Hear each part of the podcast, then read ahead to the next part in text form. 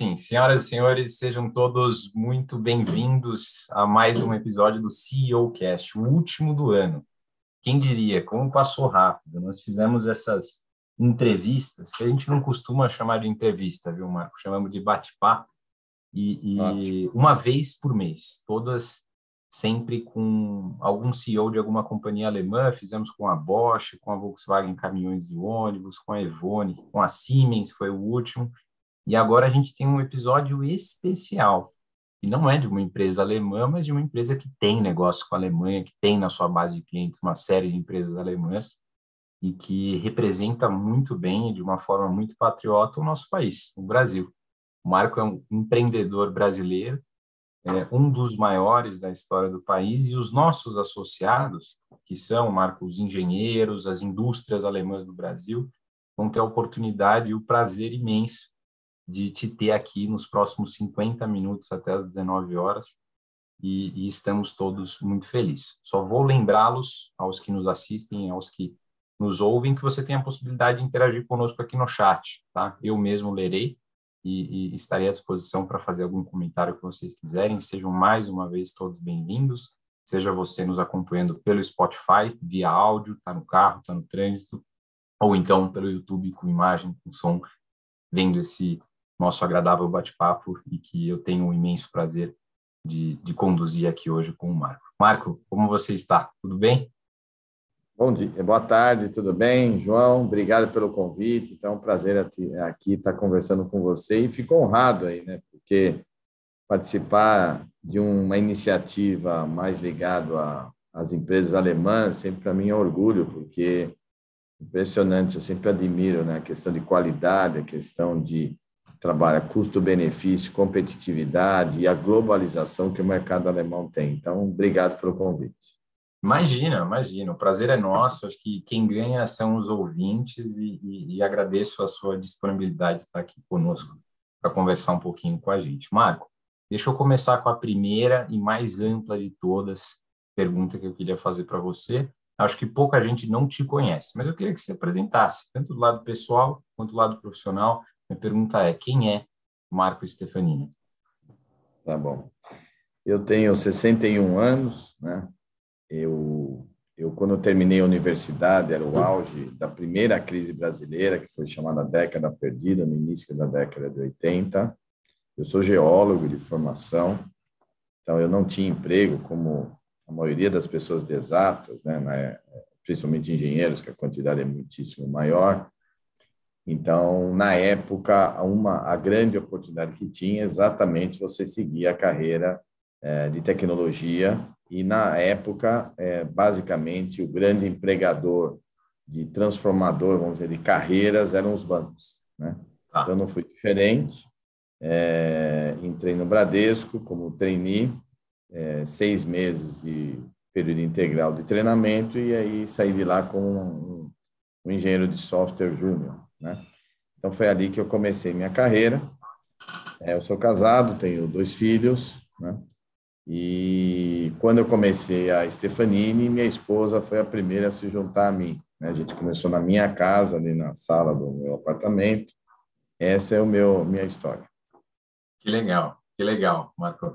E, você sabe, Marco, eu estava pensando aqui, todas as entrevistas ou bate-papos que tivemos, a gente evidentemente tem um roteiro, né? algumas perguntas para fazer.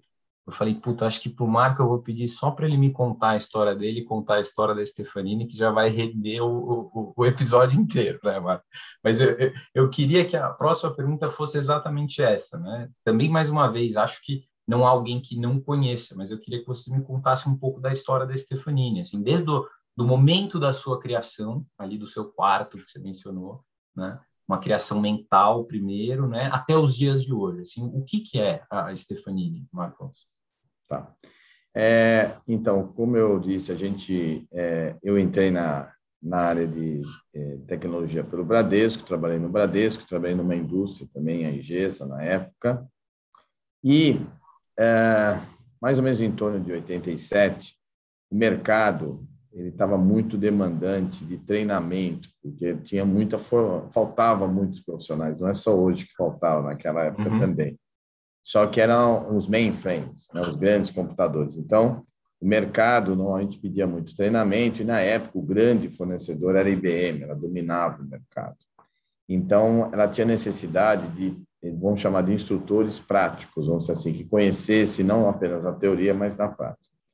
E eu, na verdade, eu tive, eu era até muito jovem para entrar nesse modelo, porque normalmente na época, para você se tornar um sênior, você demorava muitos anos, 15 anos. O acesso à informação era muito difícil. Né? Hoje é diferente, graças a Deus, muito melhor. Então, mas eu tinha uma vantagem que eu, eu sempre dei aula na minha vida. Então, eu tinha uma certa didática, então eu consegui compensar, vamos chamar assim, a minha não tão grande experiência como a, a didática. Né? Então, a, a Stefanini começou como uma empresa de treinamento. É? Então, eu mesmo era um instrutor, eu tenho orgulho que a Johnson Johnson foi o nosso segundo cliente, né? Uhum. E ele é cliente há 34 anos consecutivos. Né? Até hoje. No início era eu mesmo que ia lá e dava o curso, né? Eu chamava de eu presa, né? Era eu que fazia tudo. Sim. Então, é, e aí nós começamos com treinamento, e depois, logo depois, dois anos depois, a gente já começou a abrir para serviços, que você tem uma recorrência melhor e um volume maior, né? Então, isso foi ali 89, 90, uh, e ali foi o início da Stefani, tá? Então, nós nos transformamos basicamente numa empresa de serviços e tecnologia, né? Uh, com basicamente grandes ofertas em do, os dois grandes pilares de tecnologia até então, que era a parte de aplicações, né? desenvolvimento de aplicações e tudo, seja para banco, seja para indústria, como também é, a parte de é, infraestrutura, que a gente chama de helpdesk, suporte técnico, toda essa parte, que seria hoje a gente poderia chamar de uma TI mais tradicional, a tecnologia Sim. mais tradicional. Então, nós começamos por ali, ali nós temos duas referências interessantes, né? Nas as primeiras fábricas de software no Brasil, a gente começou, era o Lloyds Bank, que na época era uma referência em bancos, e a própria Siemens, uma empresa alemã, também como serviços gerenciados e não apenas body shop. Né? E aí nós fomos seguindo uma amplitude maior e, é, basicamente, nós fizemos, do ponto de vista de internacionalização, vou tentar fazer um timeline bem rápido. Então, em 95, a gente teve a primeira experiência na Argentina internacional. Nós éramos ainda muito pequenos, né? Lembrando que a gente sempre foi capital próprio, né? E há 30, 40 anos atrás, 20 anos atrás, não tinha os investidores que tem hoje, todo esse, esse apoio, né? E uma época de inflação alta, eu também não tinha, obviamente, capacidade financeira. Então, a gente demorou para crescer no início, porque a gente teve que acumular capital para poder reinvestir. Eu sempre fui muito conservador do lado financeiro, até por causa dos juros muito altos, essa loucura financeira que a gente vê quebrar tantas empresas, a gente sempre foi uma empresa muito saudável o tempo inteiro. Né? Então, em 95, a gente fez uma primeira experiência na Argentina, a gente abriu nossa filial, então são 25, 26 anos de Argentina, né? Mas ali foi mais um test drive, né? o que o pessoal chama hoje de MVP no mundo digital. Né? A partir de 2000 que a gente realmente começa a lançar, a gente abre várias é, é, subsidiárias na América Latina e nos Estados Unidos. Né? Mas ainda é greenfield, do zero, começando do zero. Depois vieram ali na, na década de 2000, a gente abriu também na Europa, chegou a abrir até a Índia. Então a gente estava em 16, 17 países, já tinha uma boa, é, do ponto de expansão geográfico, mas ainda representando um percentual do faturamento baixo, era tipo 10, Sim. menos 10%, né? Porque você sai do zero, a gente não tinha feito nenhuma aquisição que te acelera. Dezembro de 2010 é uma quebra, é um, é um marco importante, onde nós compramos uma empresa de um porte já maior, que era, tinha capital aberto na, na Bolsa de Nova York, que era uma empresa global, mas basicamente muito mais Norte América Europa e Ásia Pacífico. Então, ele complementou muito nosso portfólio de Brasil e Latam. Né? Sempre quando eu falo Latam, é Latam hispânico, né? de língua espanhola. Então, ali a gente deu um salto de tamanho e também de projeção global. Ali a gente se tornou uma empresa global e que a gente manteve essas características de ter no comando dessas regiões todas, basicamente, diferente de outras empresas que foram para fora, como a Ambev, tudo que levava o seu time brasileiro, a gente, na verdade, trabalhou com um time, até hoje, são, na Europa, por exemplo, uma torre de Babel. Então, tem o alemão, tem o belga, tem o inglês, tem o romeno, francês, espanhol no comando da empresa. Tá? Então, a partir de então, 2011, a gente tem uma forte expansão global, né? e a gente tinha, fez algumas outras aquisições, e a gente tinha um plano muito agressivo de expandir muito forte do ponto de vista global com aquisições. Porém, a gente já percebeu ali para 2012, 13, 14, que o mundo estava virando um pouco, né? E tava, já vinha a onda de transformação global, né? Desculpa, transformação digital, né? Digital. Ainda não era um mercado grande, mas claramente era tendência. Então, a gente achou, de maneira precavida, não investir muito nas empresas de TI tradicional e começar a investir, mesmo que fossem pequenas, mesmo que o retorno fosse demorado, em empresas digitais. Né? Tá. Eu acho que a gente acertou, porque hoje, né, se você imaginar, demorou mais do que a gente imaginou. O mercado corporativo gostava de namorar o mundo digital, mas comprar que era bom era muito pouco. Uhum. Ali em 2018, 2019, o mercado corporativo começou a dar os primeiros passos em termos de digital, né? Então já estava o mercado já mais forte. Quando vem a pandemia, aí obviamente você já sabe, acelerou tudo, né? E aí nos pegou numa situação muito boa, porque a gente vinha num, num movimento muito forte de melhorar a gestão nos últimos três, quatro anos, mas principalmente boa parte das aquisições que nós tínhamos feito há oito, sete, seis anos atrás, que eram empresas muito pequenas, elas já eram maiores e já tinham cases muito sólidos. Então, hoje a gente não tem lá, é não é uma startup que vai, fala que é um MVP, que tem um cliente pequeno e fez uma POC. Não. A gente tem cases, por exemplo, no banco digital, e nós temos cases, clientes com 15 milhões de clientes no nosso core bancário. Então, a gente começou na, na área de IoT, indústria 4.0, a nossa empresa, a IHM, ela fez o mineroduto, automação inteirinha industrial dos dois maiores minerodutos do país, fez do Porto Sim. Sudeste, faz do, primeiro uh, submarino nuclear brasileiro, ou seja, são empresas robustas, já é, vamos chamar assim, sólidas. Né? Então, agora a gente está num bom momento, mas isso demorou um tempo, né? a gente teve que plantar durante muitos anos. Então, no fundo, a gente fez a nossa própria transformação digital, aliás, estamos fazendo, isso não tem fim, né? E sair de uma empresa focada em empresas interlocutores de tecnologia para uma empresa onde a gente abriu muito mais a, a, o escopo, o alcance da empresa, Sim. indo na área de negócios, vendendo soluções digitais em diferentes tipos de segmento de mercado. Né? Então, esse é um pouco da história que envolve crescimento orgânico no início, até 2010, fortemente um nível de aquisição entre 2011 a 14, e depois de 15 é uma, uma mescla de várias aquisições, é, mas de empresas pequenas, ou seja, agregavam pouco faturamento, mas agregou oferta. E aí, Sim. então, o crescimento veio muito mais do crescimento orgânico mesmo. Então, a gente gosta muito da mesclar, fazer aquisição e também é, crescimento orgânico. Fantástico.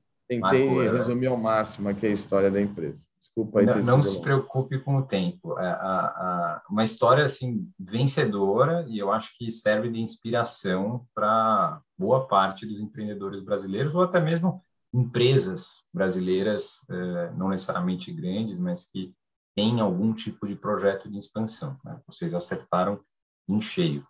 Você sabe, Marco, que aqui, evidentemente, a gente fala muito do mercado alemão, né? Os nossos clientes são basicamente as indústrias alemãs do Brasil, mas no fim do dia, apesar de uma grande admiração pelos alemães, assim como você tem, assim como eu tenho, nós somos brasileiros, né?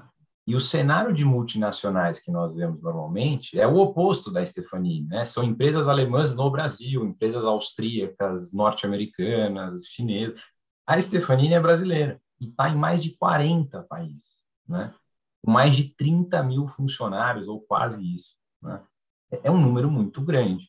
E, e, e, durante essa esse timeline que você foi me citando, você citou um pequeno detalhe que ocorreu no ano passado, chamado pandemia. Né? E, e me ficou na cabeça. Mais de 40 países, 27 mil funcionários. Né? Como foi liderar tudo isso, como foi lidar com tudo isso. É, tem algum aprendizado que você pode compartilhar conosco? Me conta um pouco dessa história, Marco, por favor. Na verdade, primeiro, assim, importante, né? toda crise traz muito aprendizado, né? é, traz muito sofrimento, né? É, vamos chamar assim, muita muita transpiração, mas traz muito aprendizado. Né? Se você vive em águas calmas o tempo inteiro, seu nível de é, aprendizado é muito longo e, e pequeno ao longo do tempo. Né? Então, são nas crises que você tem uma intensidade de aprendizado grande. Uma das grandes vantagens né, de quem vive no país, inclusive eu entendo muitos executivos alemães, eles se tornam ainda melhores. Você sabe que é, o alemão tem uma capacidade de planejamento, de organização fantástica, né? Mas aqui no Brasil, como o ambiente é muito dinâmico e desafiador, vamos chamar assim de maneira educada, então você aprende a ter resiliência. Né? Então eu nasci na crise. Então tem até um livro lá sobre uma vez me escreveram o filho da crise. Então eu nasci na crise. Eu comecei minha vida profissional na crise. Eu mudei minha carreira na crise. Então a gente criou uma empresa com um DNA de resiliência, certo? E não é por coincidência que são os períodos de crise que a gente mais cresce. Um dos períodos que eu mais cresci, por exemplo, sem ser essa da pandemia, foi a crise de 2008 e 2009. Né? Nós crescemos muito, a gente quase dobrou a empresa em dois anos, né? é, sem aquisição. Né? Então, é, é, e nessa pandemia, né, foi interessante, porque, como eu disse, ela nos pegou aí, a gente estava é, é num momento bom, a gente vinha fazendo um trabalho muito forte, de desenvolvimento de pessoas, melhorar a gestão. A gente tem um modelo que dá muita autonomia na ponta. Né? Então, e a gente veio aperfeiçoando esse modelo. Então, nos pegou num momento bom né, de gestão. Também nós tínhamos já uma boa parte de ofertas sólidas de digital, que eu já comentei, mas que no primeiro instante, nos primeiros seis meses, não fazia muita diferença, porque você sabe que empresa grande, quando você tem uma crise, a tendência é ela dar uma parada e ver o que acontece, né? Então sempre dá um choque ali. Mas essa experiência que tem de resiliência, na verdade, é o, no fundo é uma fortíssima comunicação, né? Que por incrível que pareça, o mundo virtual ajudou ao invés de atrapalhar. Então, hoje, o nível de comunicação que a gente tem na ponta, eu diria que é maior do que tinha antes. É muito louco isso, né? E a gente usou bem. E no início, os funcionários, todo o time, no fundo, estavam apreensivos, né? Porque era uma crise que veio muito rápida e era uma crise econômica e também de saúde. Então, você criava um nível de incerteza nas pessoas muito grande, dos dois lados, né? Algumas, principalmente no início da pandemia, a taxa de mortalidade era mais alta, você via uma, né, as pessoas, parentes, alguma coisa sofrendo, às vezes até falecendo. Então, ali, acho que a nossa estratégia de farta comunicação foi muito importante, né, essa é a primeira. E toda a crise, eu acho que é isso, e transparência é tudo, né? A gente não tem resposta para tudo, mas a gente tem que passar que a gente está trabalhando duro e realmente está trabalhando. Um exemplo disso é a partir, é, nós ficamos praticamente dois meses, onde todo dia de manhã, todos os CEOs, que hoje a gente é um grupo de empresas de vários países, várias regiões, e também as empresas digitais, nós nos reunimos todo dia das 8 às 9 para definir, 8, 9 e meia, definir, compartilhar experiência, compartilhar problema, compartilhar oportunidade e definir estratégia. Todo dia, de segunda a domingo, durante dois meses. Então, a gente começou a flexibilizar domingo, aí foi flexibilizando, e aí e a gente guardou essa experiência de toda terça-feira a gente tem a nossa reunião. Então, a gente, no fundo, aumentou a interação. Tá? Sim. Então, comunicação é um ponto muito importante. A segunda é essa, esse estilo DNA nosso de resiliência e de flexibilidade.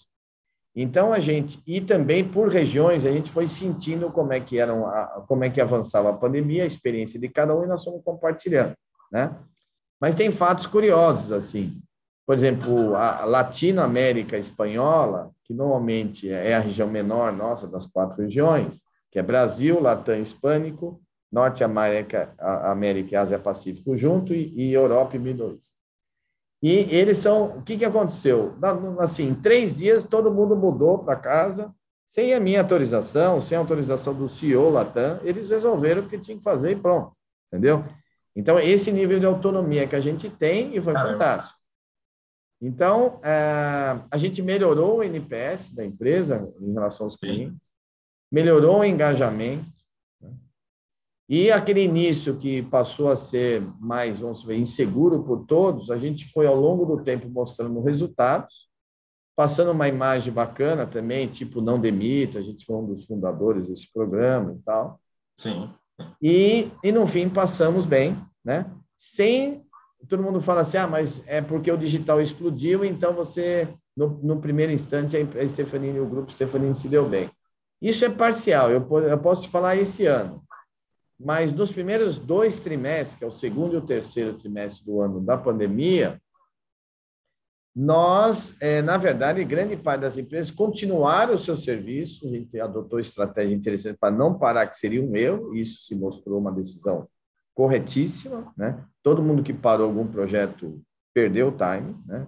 Foi, foram muito poucos, inclusive os executivos brasileiros mostraram muita maturidade, que sempre parava tudo, não pararam tudo, e eles deixaram de começar coisa nova que era natural, até que tinha era um mundo novo, trabalhar em casa. Então, houve Sim. uma prorrogação e aí começou a reativar os novos projetos no final do ano passado. Né? E mesmo assim, o ano passado a gente cresceu 20% da receita e esse ano a gente vai deve repetir a dose, se não for um pouco maior. Então, é um pouco disso que a gente soube lidar, né? Autonomia nas pontas, muito foco no cliente, né? Forte comunicação, transparência, né? E a gente passou uma mensagem clara. Se nós melhorarmos nosso delivery, nossa qualidade, é mais difícil o cliente nos trocar. É uma coisa claro. óbvia. Né? Mas, de vez em quando, é bom praticar o óbvio. Então, Sim. a chance dele contra, no, nos cortar o contrato é, maior, é, é, menor, e, portanto, é menor a chance de eu ter que demitir alguém, porque eu vivo de pessoas e um contrato cancelado significa você ser obrigado aí provavelmente é demitir boa parte das pessoas se você não tem condições de assumir, absorver vários contratos ao mesmo tempo sendo cancelados. Então, e ainda mais sem grandes inícios, pela, exatamente pela pandemia. Então, é, esse foi o cenário e deu certo, né? Assim, é claro, depois é fácil a gente olhar, mas no início, obviamente, tem uma tensão, Lógico. tem uma energia, tem um trabalho, uma dedicação enorme, mas traz um aprendizado, como eu disse, qualquer crise enorme então, como diria o Jorge Guedal, a gente não pode desperdiçar uma oportunidade de melhorar o serviço, a, melhor, a melhorar a nossa eficiência, né? A gente não pode desperdiçar uma crise para isso. Sim, sim, sim, E é nos momentos de crise, muitas vezes, que quem está embaixo tem a oportunidade de virar o jogo. Né? Então, a gente tem que enxergar a oportunidade em meio à adversidade. Acho que esse. É, esse é, é um ponto interessante, João. Eu, nós chamamos almoço para clientes agora na terça-feira. E é claro, o cenário brasileiro não é dos mais animadores, né? O cenário Sim. político conturbado, né? Nós temos uma inflação alta que não é só no Brasil, é no mundo inteiro, né? É, nós temos a ameaça, principalmente das empresas alemãs que são muito mais manufatura, a ameaça sim, ainda é bem forte é, é, da transformação digital. Né? Ainda tem os resquícios, resquícios da pandemia, se vai e volta, trabalha um pedaço em casa, trabalho não, mercado de trabalho mudando, mercado de trabalho mudando. Então, é um cenário mais conturbado. Exatamente o que você falou. Todo cenário é, challenge, né, o cenário desafiador, uhum. você tem oportunidades, porque a, o mercado, as empresas, o seu cliente, ele vai procurar alternativas. Então, se você tiver um viés, você é um incumbente, você defende território. Então, você já tem que defender isso. Então, alguém vai te atacar. Isso vai acontecer. Natural. Então, como é que você cria outras ofertas, outra abordagem que você também passa a ser o atacante e passa a não apenas ser defensivo, mas aproveitar as oportunidades, né? Porque as empresas, principalmente as empresas, saem da zona de conforto. Quando elas saem da zona de conforto, elas mudam hábitos, né? É o mesmo caso da pessoa física, né? Sair sim, sim. digital, isso então, tem muita oportunidade. E as grandes empresas têm, elas têm talentos, pessoas capazes, têm recurso financeiro, tem é, mercado, tem clientes, né? Já tem um principal. O que, que falta? Muitas vezes essa ousadia e se enxergar esse meio copo cheio, né?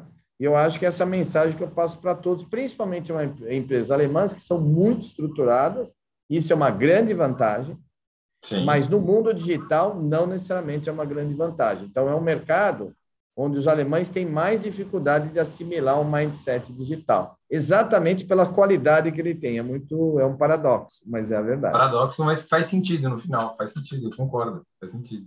E, e, dentro dessa, de toda essa transformação digital que a gente vem falando, Marco, você comentou lá no início que desde o momento da sua criação a, a inovação está no DNA da Stefania, né? É, e, e, trazendo um pouco mais, é, não só por toda essa aceleração que a gente teve na pandemia, de estar tá fazendo, por exemplo, uma entrevista agora pelo Zoom, etc., mas um contexto digital maior. Se a gente for pegar a indústria 4.0, né, todas as tecnologias habilitadoras, talvez o tema da década passada, quiçá dessa ainda também, né? Talvez um tema eterno, né? Porque não para nunca. É, qual que é a sua percepção? Porque a gente vê assim uma quantidade de iniciativas, né? Uma quantidade de, de eventos, de cursos, de empresas, todas absolutamente engajadas. Assim. Qual que, na sua visão, que é, qual, quais são os impactos, como você enxerga a tal da indústria 4.0, Marco? Tá.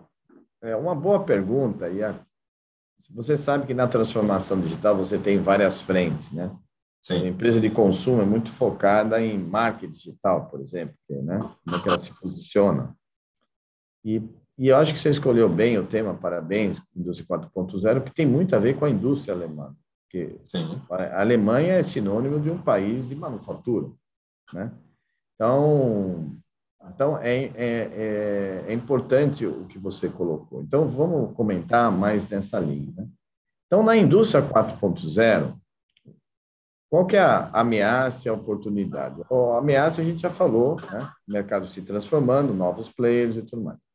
Agora, qual é a grande oportunidade? Em geral, as empresas alemãs elas têm um nível de maturidade em termos de automação, em geral, na média, superior às demais indústrias. Claro que isso varia de indústria para indústria. A indústria Sim. automotiva é muito mais automatizada, outras menos, e assim por diante. Mas, de certa maneira, até pela cultura do alemão, de muita qualidade e tudo, elas já são relativamente bem automatizadas se compararem com os outros. Né? O que eu acho que falta um pouco né, é esse mindset digital. Vou dar um uhum. exemplo aqui Muitas vezes você tem grandes indústrias se automatizando, mas muitas vezes as, as decisões ainda são tomadas baseado no feeling, na decisão e não nos números que tem lá. Não nos dados, é. Isso, isso não é um padrão alemão, isso aí é padrão global, tá? Então, quando a gente hoje faz uma abordagem até com a nossa empresa que é focada nessa área, a gente não foca exatamente na compra do sensor, na compra do hardware, porque a grande maioria das empresas já tem, em geral, uma boa base de sensores, ela já tem uma boa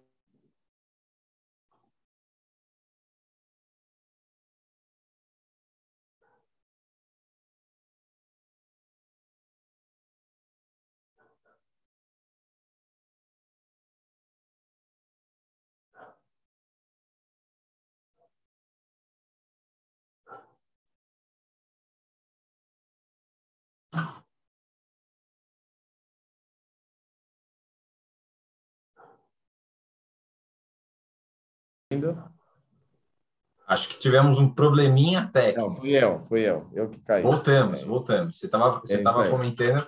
É, então, eu estava comentando gente, da. Ela já tem uma base. Já tem uma base. Então, o que, que normalmente falta? Tá? Normalmente é usar, fazer o melhor uso dos dados que ele tem. E isso é mindset digital.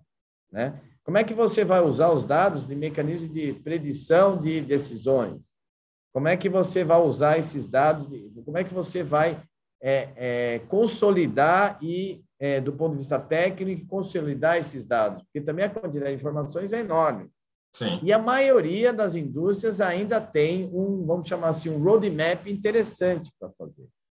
E que interessante, o nível de investimento em hardware em base não é grande.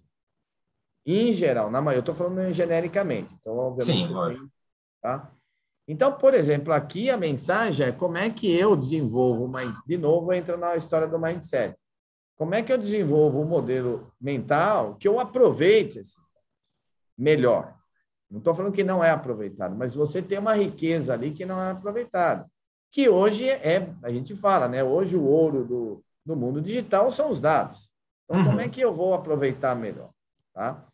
Então, essa é, é uma oportunidade. A outra grande oportunidade, vou citar duas aqui, que tem a ver com como é que eu uso esses dados né, para, muitas vezes, prover tipos de serviços diferentes ou melhor, modelos de negócio.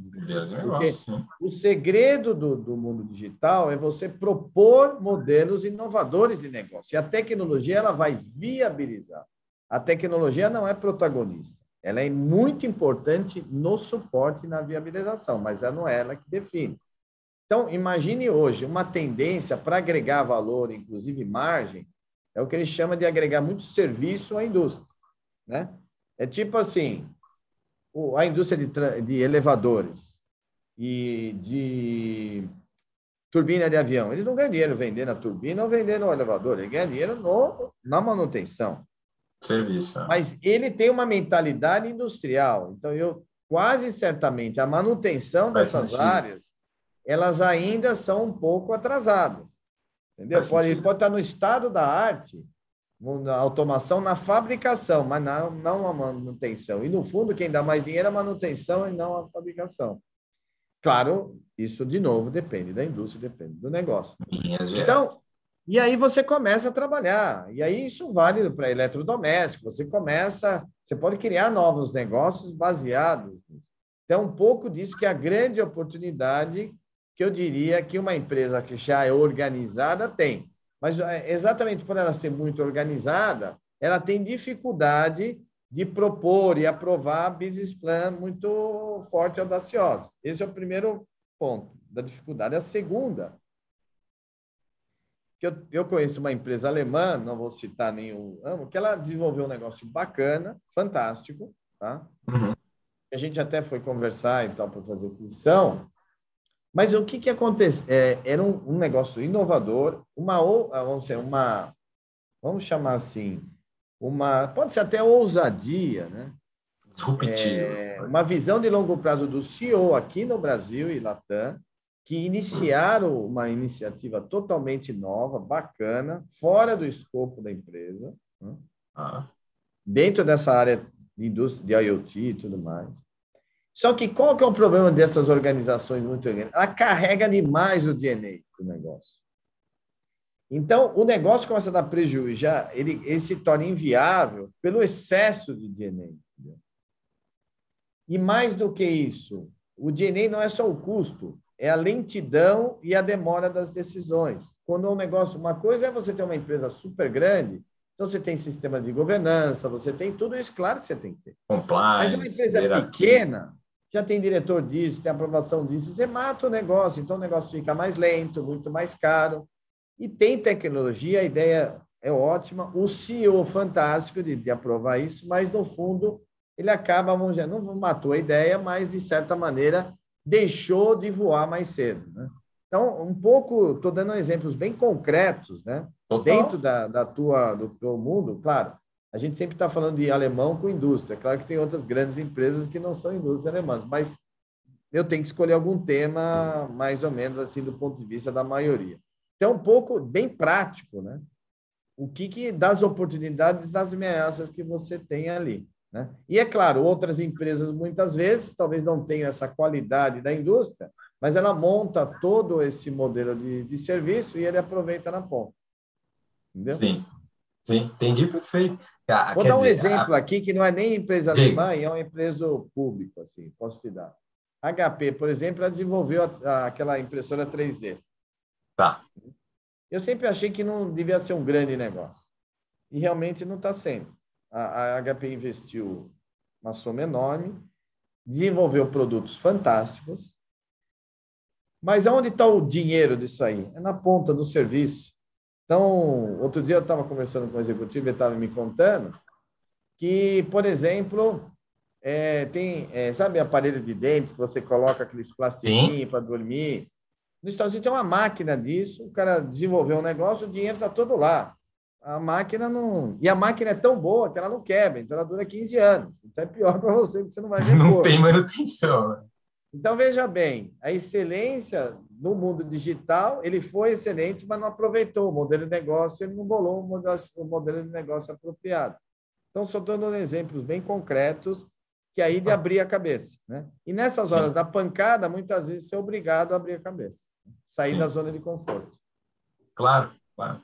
Acho que a questão dos dados, é, é, eles nos contam uma história, né? E, e, e cabe a nós, a, a engenheiros na maioria das vezes, aliás, é interpretar esses dados né? e tomar decisão, os gestores das áreas, baseadas nos dados. Então, lição número um. E lição número dois é a questão da velocidade, né? de, de você ter a possibilidade de ser disruptivo, de, de propor business plans audaciosos, mas positivamente audaciosos, né, para você poder, é, com uma certa velocidade, ter aprovações, etc. E não precisa fazer loucura também, não vamos entrar nesses não. vapores, esses excessos, é o meio termo, né? Mas se você colocar toda a governança, tudo isso, aqueles aprovar business plan enorme, não vai sair nada. Agora, você a, a, empresa vai aprovar qualquer business plan? Não pode falar, ó, até X milhões de reais o, o business plan é rápido.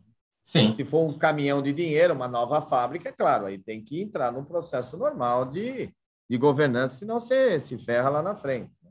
Mas, Marco, por exemplo, a, a Stefanini não é mais uma startup, né? Está muito longe disso. Na época que foi criada, acho que nem existia essa nomenclatura, mas não é mais uma empresa pequena, é uma empresa muito grande, que tem governança, que tem é, é, uma série de, de processos que, para quem vê de fora, pode achar que pode ser uma empresa lenta. Né? O que eu queria te perguntar é justamente isso: esse DNA de, de velocidade, empreendedorismo, inovação, ele é mantido até hoje, mesmo depois de 34 anos de, de, de história? Olha, a sua pergunta é difícil, não é fácil, tá? Porque é sempre mais fácil falar do que fazer, né? É lógico. Então, é. Então, claro, conforme você vai ficando maior, você tem que ter um mínimo de governança, a empresa tem uma tendência a ficar mais burocrática, isso em qualquer lugar, né? E a Stefanini não é diferente, tá? O que nos ajuda, a gente tem um modelo, uma estrutura que dá muita autonomia na ponta, que a gente chama de células. Então, ela foi estruturada, tá? Tá me ouvindo ou não? Sim. É que às vezes congela, eu fico com medo da... Então, estamos tranquilo. É, então, ela sempre teve, já faz 25 anos que a gente roda esse modelo, ele é bem maduro, que a gente foi amadurecendo, tá? De dar muita autonomia, autonomia na ponta. Então, ele é, é, realmente, mesmo um gerente normal, ele tem o PNL, é medido todo mês. Claro, aqueles que estão no vermelho, você começa a prestar mais atenção. E ele tem autonomia. Para ele fechou um negócio, ele precisa contratar 30 pessoas, ele não precisa pedir autorização, ele vai lá e contrata. Sim. Claro, se ele começar a entrar no vermelho e vai, ele vai entrar lá na, no, num grau de observação maior. Apita tá? sirene. Né? É. Então, a gente é, é, foi. O que, que a gente. Isso nos possibilitou, quando investiu nessas empresas digitais, e a gente mantinha o sócio, é, os fundadores como sócios minoritários, e eles normalmente comandavam as empresas, porque eram assuntos muito específicos, e no fundo você comprava cérebro, né? Porque, no fundo, a empresa de tecnologia é cérebro, né? Você não tem grandes ativos, muitas vezes. Sim. Né? Então, know-how. Dentro dessa linha, esse modelo de célula acabou ajudando que esses empreendedores não ficassem totalmente comprimidos. E você vê a grande maioria das grandes empresas, quando compra uma empresa digital pequena, em dois, três anos monta tudo, não vai embora porque não consegue se adaptar. Né? Então, a gente a gente, a gente sempre deu muita autonomia. E a gente tem uma história oposto das demais. A gente dá autonomia demais, que também não é bom. Você tem que dar mais governança. Então, então ele se aproxima mais do caos, que também não funciona. Né? Então, ao longo do tempo, a gente foi ampliando a governança, mas no sentido de é, é, prover para a empresa o que interessa para ele. Né? Então, a gente, uma organização melhor, até de back-office, a gente fazia, a parte de braço de tecnologia, é, é, é canal comercial, oportunidade de globalização. Então, isso que o, o atra, os atraía. Então, é uma empresa pequena que fala: vem com a gente, que juntos a gente vai construir uma grande empresa. E, em Sim. vários casos, a gente está conseguindo. Né? Então, o nosso modelo de gestão mais empreendedor ajudou. Agora, Sim. respondendo a tua pergunta, ao longo do tempo você tem altos e baixos. Né? Você tem momentos que você por exemplo, começou a ficar muito descentralizado, você teve que organizar melhor, né? Tem momentos que às vezes vai perder naquela energia empreendedora, aquela gana, somente pela liderança, aí você tem que fazer um refresh na liderança, porque depende dos líderes, né? Claro. Então, por isso que eu falei que pega no momento ali, três, quatro anos atrás, que a gente estava fazendo um grande, uma grande virada positiva, né? Talvez fosse quatro, cinco anos atrás, a gente estava numa, numa época, vamos dizer assim, não tão vibrante, né? Então, Sim. você tem momentos que você tem que chacoalhar e, tipo, recompor as origens empreendedoras, porém com um nível de organização, um nível de estrutura, estruturação maior, né? Melhor. Maior. Liberdade. procurar perder a autonomia. Certo. Liberdade com responsabilidade. Né, essa é uma palavra fantástica, essa expressão que você usa é fantástica, porque as pessoas, muita gente usava a expressão dono do negócio. Só que ele achava o dono do negócio é o cara que tem privilégio e faz o que quer, não é isso. Sim. Né? Você é uma responsa... Ao contrário, você trabalha mais, você é o cara mais responsável. E aí a gente foi tendo pequenas dicas de gestão que fazem muita diferença. O cara prestar conta todo mês. Então, ele se, ele se expõe, né? Positivo ou negativamente. Se é negativo, ele vai aprender a fazer melhor. Então, essas uhum. coisas a gente amadureceu muito nos últimos anos. Tá? Sim. Mas é, um, é uma preocupação, né? uma atenção que você não pode deixar de ter, porque a tendência é uma organização se acomodar, né? Sempre. Todo mundo gosta da zona de conforto, qualquer um. Ser humano, é do ser humano. Também. É do ser humano. Todo, ninguém gosta de estar ali, né? Por isso que crise é bom, porque crise traz um sentido de urgência. Então, muita coisa você não mudou, Te fica obriga, né? postergando, né? a água bateu lá, você vai ter que sair nadando, meu amigo. Então, vamos embora. Exato. Então, Exato. aproveito a, a crise como uma criar senso de urgência na empresa. A gente fez isso Sim. dessa vez também. Faz sentido. Marco, tem um pessoal falando aqui no chat, tem gente perguntando como que é estar entre os maiores empreendedores do país, tem gente perguntando é, como, como foi a diferença cultural em todas essas aquisições entre Ásia, América do Sul, etc. E tal. Mas nos restam sete minutos. Marco, passou Eu vou pensar rápido. bem se conciso. Eu vou assim.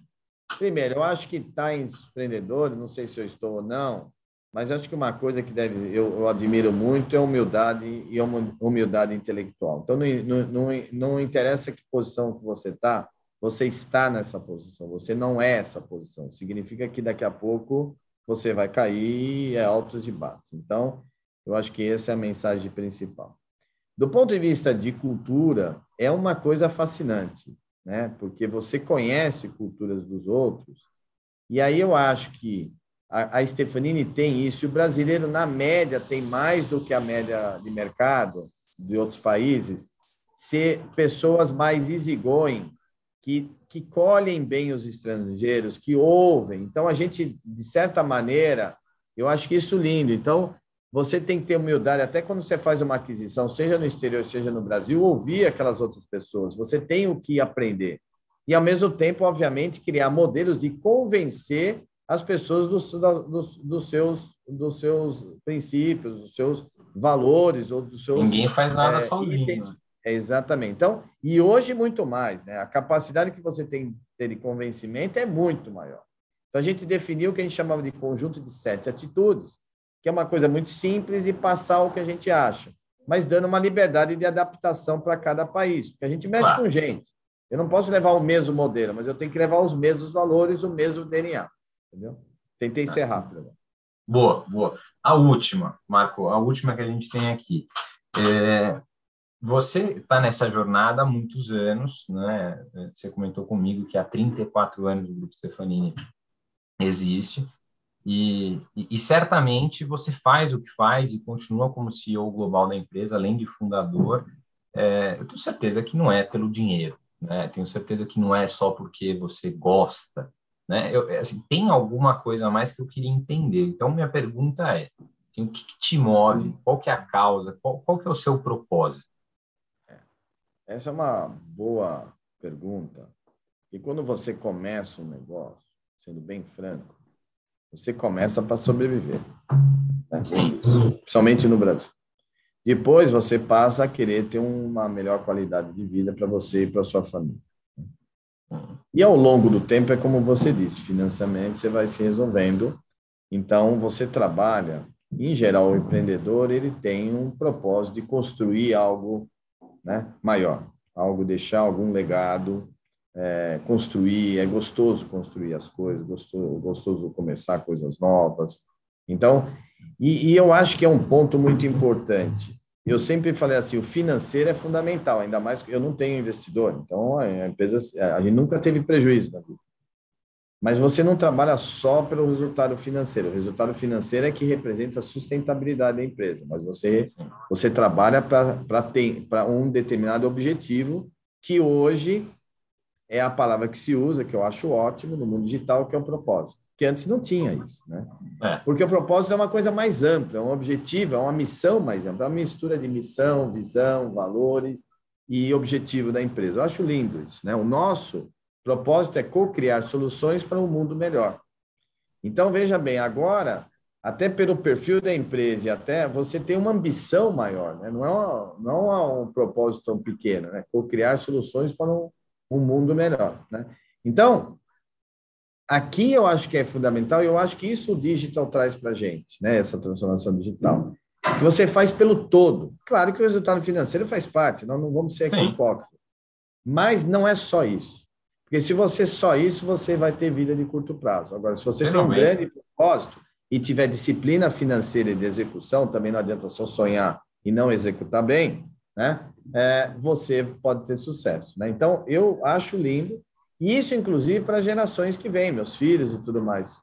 O que que eu, eu ainda saí do zero, então tinha uma motivação financeira. Os filhos, como é que vai ser? Né? Se ele não Sim. tiver um propósito, para quê? Você concorda? Né? Então, é, é muito disso. Então, acho que esse é, eu acho isso muito legal que o mundo digital ele, ele ele enfatizou, né? Ele deu um, ele deu cores a isso, né? Ele, ele tornou didático essa expressão, né? Eu, gosto até para gente mesmo, né? Não tinha essa visão tão ampla. Né? Eu acho eu isso mesmo nunca bacana que que foi aprender depois de velho, né? imagina, Marco, imagina. Marco, é, é, assim, bater esse papo com você, nos restam dois minutinhos, a gente é, é tem pouco tempo, mas eu queria aproveitar esse finalzinho para te agradecer.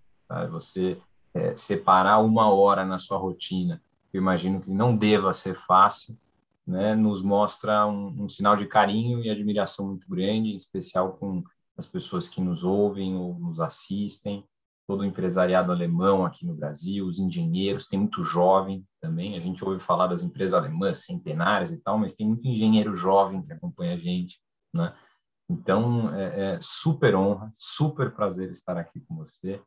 Muito obrigado, Marcos. Você tem alguma consideração final?